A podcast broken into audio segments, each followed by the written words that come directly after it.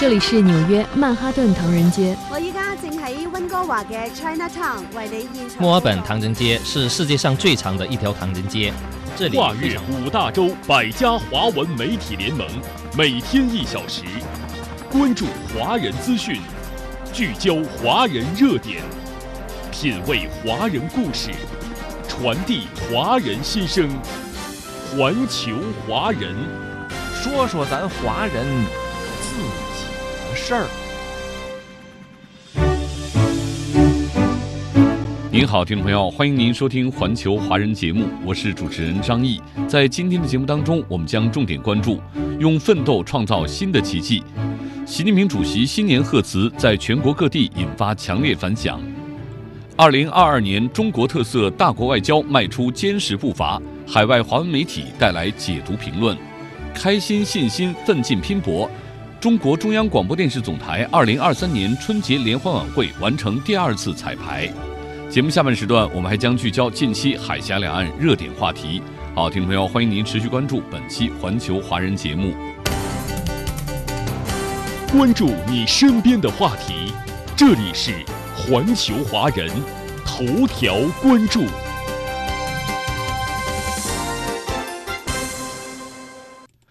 我们要一往无前，顽强拼搏，让明天的中国更美好。习近平主席二零二三年新年贺词号召全党全国各族人民团结奋斗，共创美好未来。大家表示，在新征程上要更加紧密地团结在以习近平同志为核心的党中央周围，团结奋进，阔步向前，为全面建设社会主义现代化国家、推进中华民族伟大复兴做出自己的贡献。习近平主席在新年贺词中指出，只要有愚公移山的志气、滴水穿石的毅力、脚踏实地、埋头苦干、积跬步以至千里，就一定能够把宏伟目标变为美好现实。祖国大地到处都有埋头苦干的人们。大秦铁路王家湾区段坐落在燕山深处，这个元旦假期，零零后线路工孟宇和工友们坚守在一线，全力保障这条能源通道的安全。在过去的2022年，大庆县全年的煤炭运量近4亿吨，有力保障了国家能源安全。作为守护这条能源大动脉的年轻工人，我们一定牢记习主席的嘱托，脚踏实地，埋头苦干，把工作做得更细致、更扎实，保证国家的能源安全。从重点工程的建设工地到乡村振兴的田间地头，从自贸区的生产现场到中欧班列的发车现场，新年伊始，各行各业的人们撸起袖子加油干。他们用奋斗让明天的中国更美好。雄安新区智慧城市产业园项目生产经理徐丽表示：“习主席在新年贺词中提到，明天的中国奋斗创造奇迹。作为雄安建设者，我们一定要扎根在雄安热土，通过全体建设者的接续奋斗，创造属于雄安这座未来之城的奇迹，让明天的雄安更美好。”陕西省西安自贸港建设运营有限公司总经理袁小军说。二零二二年，陕西自由贸易试验区开行中欧班列长安号突破四千六百列。新的一年，我们将着力提升中欧班列西安集结中心辐射带动能级，为推动共建“一带一路”高质量发展贡献力量。昆明海关所属勐腊海关工作人员王丹表示：“习近平主席在新年贺词中也强调，今天的中国是紧密联系世界的中国。二零二三年，我们更要守土尽责。”以奋斗姿态为中老铁路国际货运保驾护航。在内蒙古通辽市科尔沁沙区，万亩沙棘果进入丰收季。通过推广沙棘种植，当地将治沙与农民增收相结合，实现了生态效益与经济效益的双赢。内蒙古通辽市科尔沁区庆河镇副镇长张威说：“总书记在新年贺词中讲到，路虽远，行则将至；事虽难，做则必成。”我想，生态文明建设需要的正是这种久久为功的信念。新的一年，我们将牢记总书记的嘱托，埋头苦干，让更多的沙地身披绿装，让沙区百姓的日子越过越好。习近平主席在贺词中指出，明天的中国奋斗创造奇迹，力量源于团结。希望寄予青年，大家表示，只要心往一处想，劲儿往一处使，就没有干不成的事儿，迈不过的坎儿。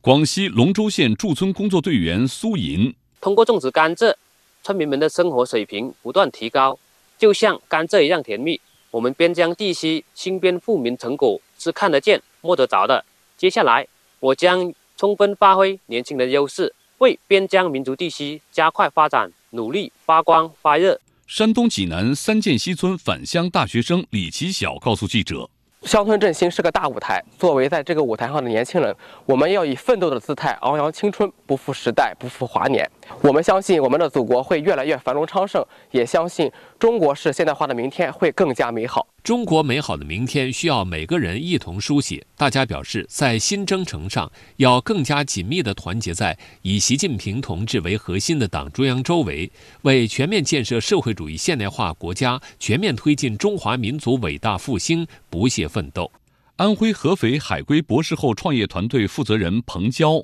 二零二二年。我们团队完成了十多款核心产品的技术攻关，突破了技术瓶颈。二零二三年，我们将继续加大研发力度，集中力量进行原创性、引领性的科技攻关，解决等离子体关键设备的卡脖子问题。浙江省诸暨市焕江实验室推进专班工作人员尤新池：新的一年，新的征程，我们实验室启动就是起跑，开干就是攻坚。按照习近平总书记所说的那样，我们只要笃定信心、稳中求进，就一定能实现我们的既定目标。中国商飞运行支持副总值班长王道祥：我始终牢记习近平总书记对大飞机事业的殷切嘱托，在今后的工作中做好运行支持保障工作，相信很快我们就能坐上中国人自主研制的大飞机，在世界的天空翱翔。各位听友。习近平主席二零二三年新年贺词同样在海外侨胞当中引发热烈反响。俄罗斯华侨华人青年联合会会长吴浩在给本节目的留言中说：“习主席的新年贺词沁人肺腑，直抵人心，向包括海外侨胞在内的全球华人传递了温暖和信息。二零二二年啊，我们的祖国取得了这个不菲的成绩，二十大胜利召开，继续保持世界第二大经济体的地位。”粮食生产实现十九连丰，最大限度保护了人民生命安全和身体健康等等，这一切都是有目共睹、有口皆碑的。习主席向世界阐明，今天的中国是梦想连接现实的中国，是充满生机活力的中国，是根续民族精神的中国，是紧密连接世界的中国。这样的中国，怎能不让人为之鼓舞和骄傲？展望明天，奋斗创造奇迹，力量汇于团结，希望寄予青年的美好画卷就在我们的眼前。习主席说：“中国这么大，不同人会有不同诉求，对同一件事情也会有不同看法，这很正常。”这句话呢，很接地气啊，毫无疑问。政府希望人民的生活更美好，人民期盼自己的国家更富强，这之间是没有矛盾的。只是需要通过沟通协商凝聚共识，在充满挑战和希望的二零二三年到来之际，我们海外的这个侨界青年啊，一定不忘习主席对我们的谆谆教导，厚植家国情怀，为实现中华民族伟大复兴、为人类和平与发展事业贡献我们青年的力量。澳大利亚全澳中国和平统一促进同盟会长钱启国在给本节目的留言中说。在我们送旧迎新的时刻，聆听了习主席的新年贺词，感到鼓舞人心，非常振奋。新的一年，新的希望，不管有任何困难、艰难险阻，中国人民一定会克服重重困难，取得新的胜利。在新的一年里，愿我们的祖国繁荣昌盛，我们的人民幸福安康。环球华人，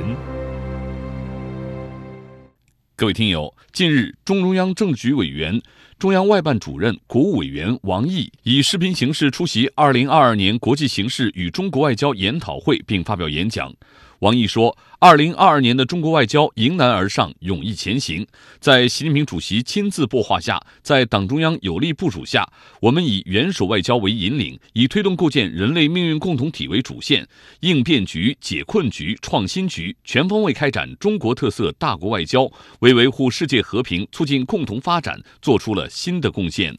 一是元首外交高潮迭起，纲举目张；归结起来是一大主场，两大倡议，三大访问。二是反对阵营对抗和零和博弈，维护大国关系战略稳定。我们坚决抵制美国的错误对华政策，推动探索中美正确相处之道。我们同俄罗斯深化睦邻友好合作，全面战略协作更加成熟坚韧。我们坚持对欧友好合作的取向，致力于中欧关系健康发展。三是奉行开放的区域主义，共建稳定繁荣的亚洲家园。四是开展真实亲诚的团结合作，汇聚发展中国家联合自强的合力。五是建设性参与应对全球挑战。展现大国责任担当。面对乌克兰危机，我们始终秉持客观公正的基本原则，不打偏架，不火上浇油，更不趁机谋利，遵循劝和促谈的正确方向，探寻标本兼治的解决方案。面对发展中国家面临的困难，我们始终感同身受，伸出援手。面对全人类共同挑战，我们主动担当，提供中国方案。六是不畏强权霸凌，坚决捍卫国家核心利益和民族尊严。针对美国众议长佩洛西不顾中方严正警告，执意窜访中国台湾地区，我们坚决斗争，坚定反制，有力打击美国的反华分子和台独分裂势力。针对少数国家炮制涉疆、人权等问题对中国污蔑抹黑，我们以真相戳穿谎言。谣言连续多次在联合国平台挫败美西方的图谋，形成上百个国家支持中国正当立场的强大声势。七是迈出开放合作新步伐，为全球经济复苏提供重要机遇。八是践行外交为民的理念，为维护海外同胞利益用心、用力、用情。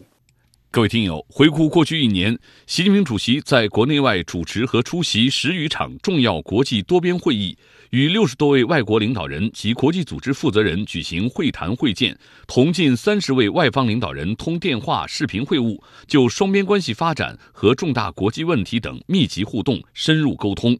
以元首外交为引领，中国积极拓展平等、开放、合作的全球伙伴关系，扩大同各国利益的汇合点。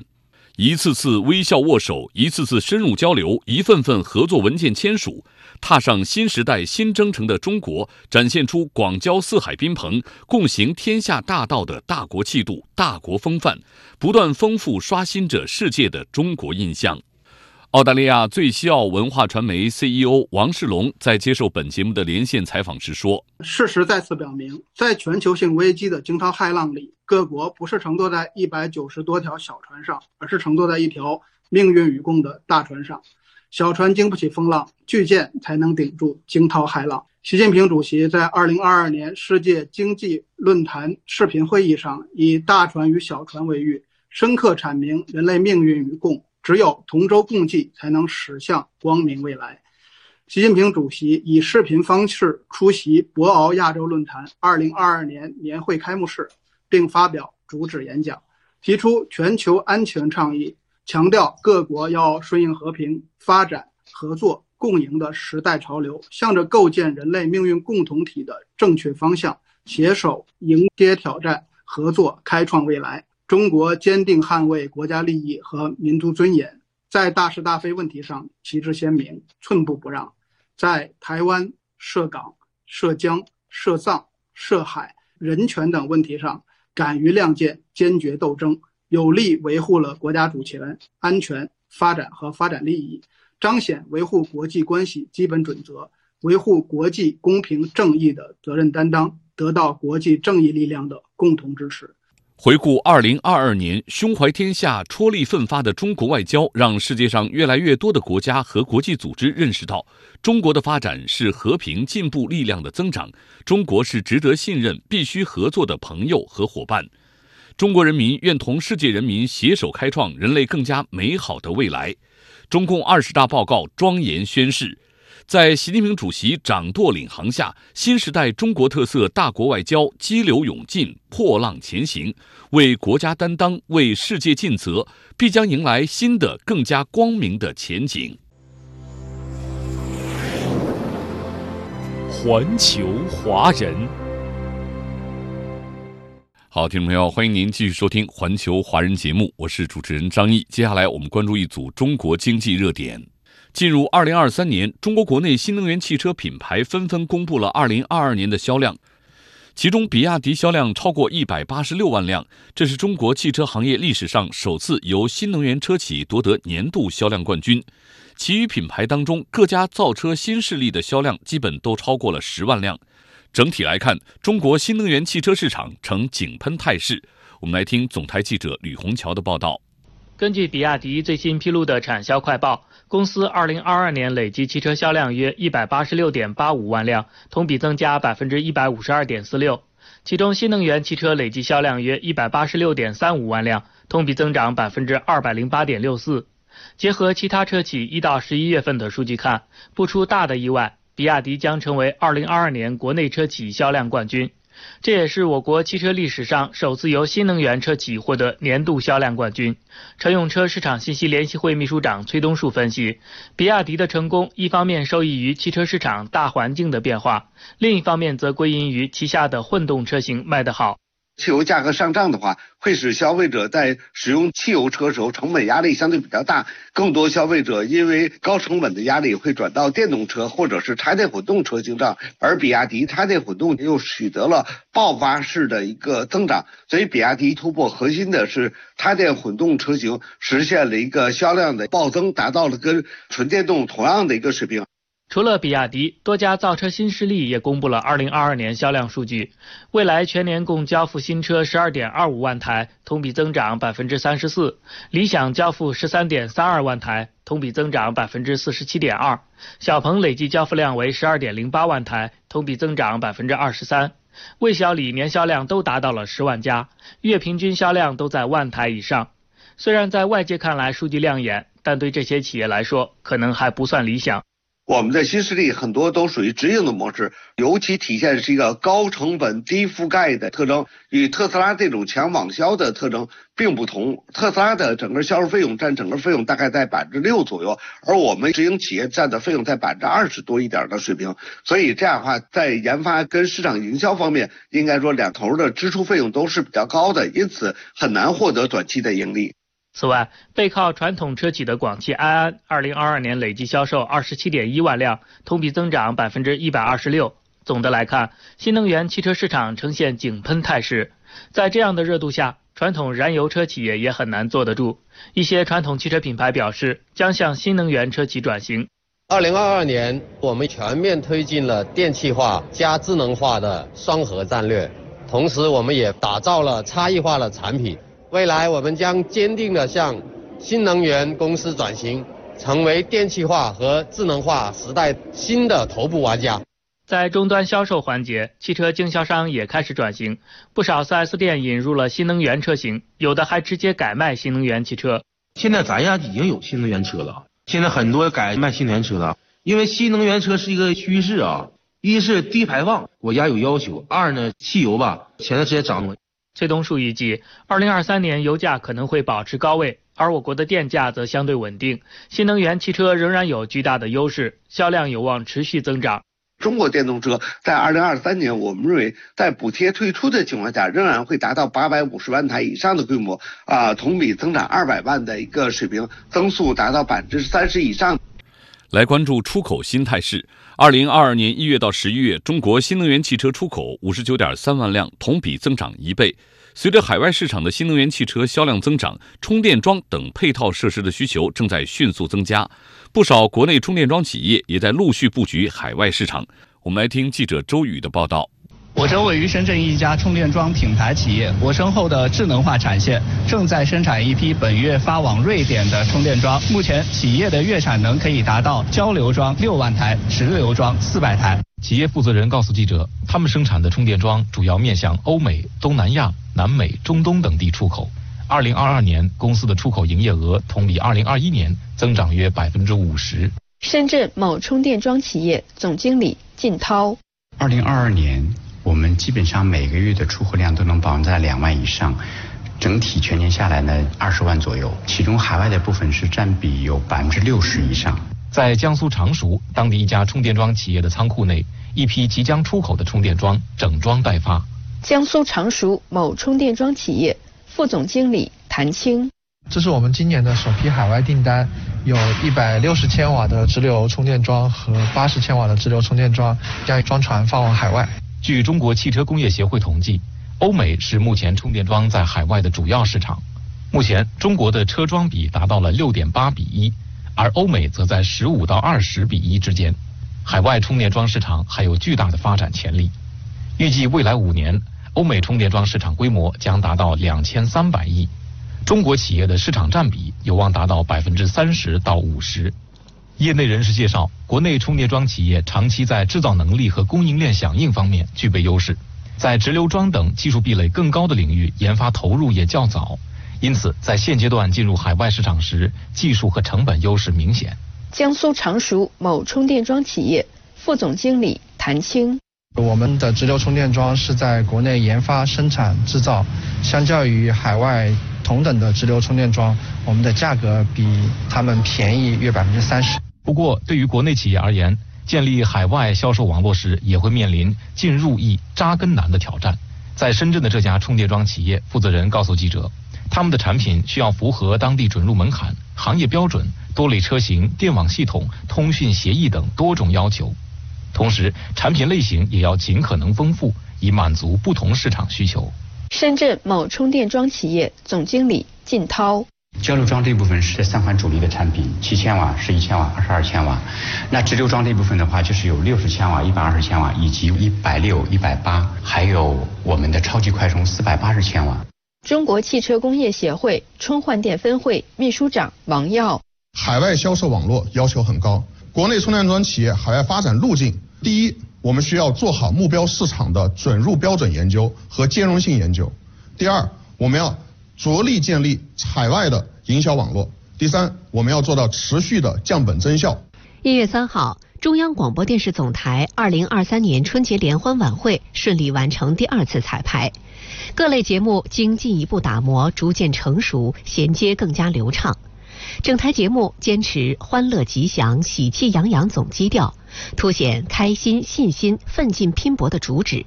力求在生机勃勃、温暖关爱、充满希望的氛围中，表达对新的一年祖国繁荣昌盛、国泰民安的美好祝愿。二零二三年春晚舞美设计体现满庭芳的理念。取意自中国古典文学词牌名，通过演播大厅多个方位的设计，共同营造祈愿圆满的中华大家庭尽尽显芳华的主题气象。其中由四瓣花结构演化重构而成的演播厅顶部艺术装置，既是植根于中华文明的美学创造，又是绽放着现代设计理念的创新呈现。创意取材自距今六千年至四千八百年前的庙底沟彩陶标志性的花瓣纹。著名考古学家苏秉琦先生曾提出，花卉图案彩陶可能就是华族及华夏民族得名的由来。今年春晚选择以花作为贯穿整台晚会的舞美主题符号，不仅仅是视觉的外化设计，还包括了节目内在的创意创意逻辑。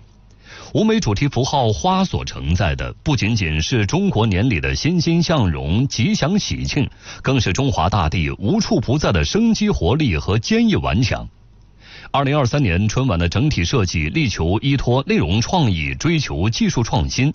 以为内容服务的新技术运用，实现简约清新、底蕴丰厚的艺术效果。在接下来的彩排中，春晚剧组将不断优化方案，持续深度打合各类艺术元素，确保精彩纷呈的综合呈现效果，全力以赴推出引人入胜的精品力作，为除夕夜奉献上一份充满展现欣欣向荣的新时代中国日新月异的更美好生活的文化大餐打下坚实基础。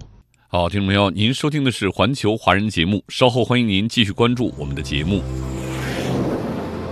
没有最遥远的距离，不问梦开始的地方，只有你关心的。从二零一六年开始，春节成为你开心的环球华人。